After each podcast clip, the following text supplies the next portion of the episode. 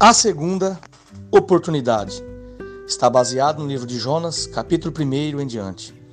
Todos nós sabemos, conhecemos ou ouvimos dizer sobre a história de Jonas. Costumamos associar Jonas como um profeta fujão, um profeta medroso.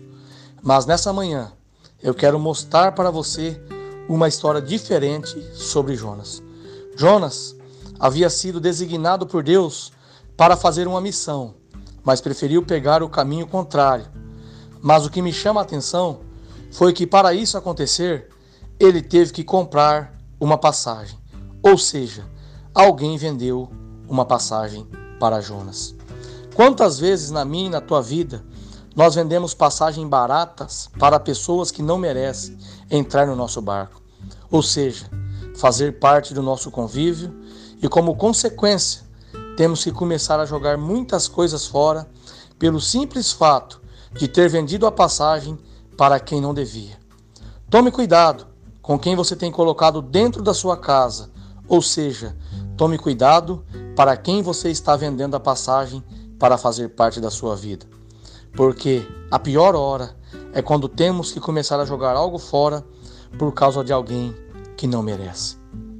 Embora Jonas fugiu da presença de Deus, Deus lhe deu a segunda oportunidade. O que você prefere hoje? Será que é diferente do que Jonas preferiu? Mas, se nós agirmos insensatamente como Jonas, poderemos ser engolidos pelo grande peixe da enfermidade, do caos econômico, dos desvios morais, do desequilíbrio emocional e das aflições da alma.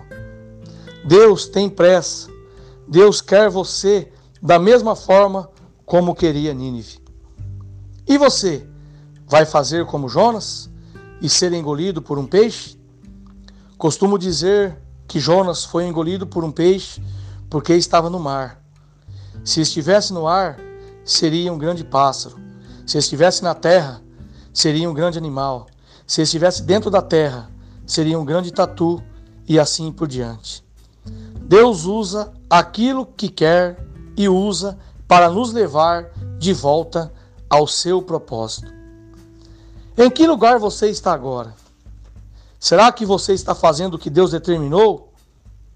Ou será que pelos problemas da vida você desviou a rota para a felicidade e hoje se encontra na contramão daquilo que Deus tem para a sua vida.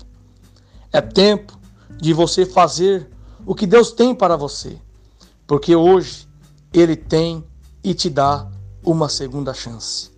Então é tempo de você voltar para o caminho, porque Deus conta com você. Que Deus abençoe a cada um que está ouvindo essa mensagem e creia que Deus tem uma obra para realizar na sua vida. Não adianta fugir. Tome cuidado para não ser engolido pelo grande peixe. Que Deus abençoe a sua semana.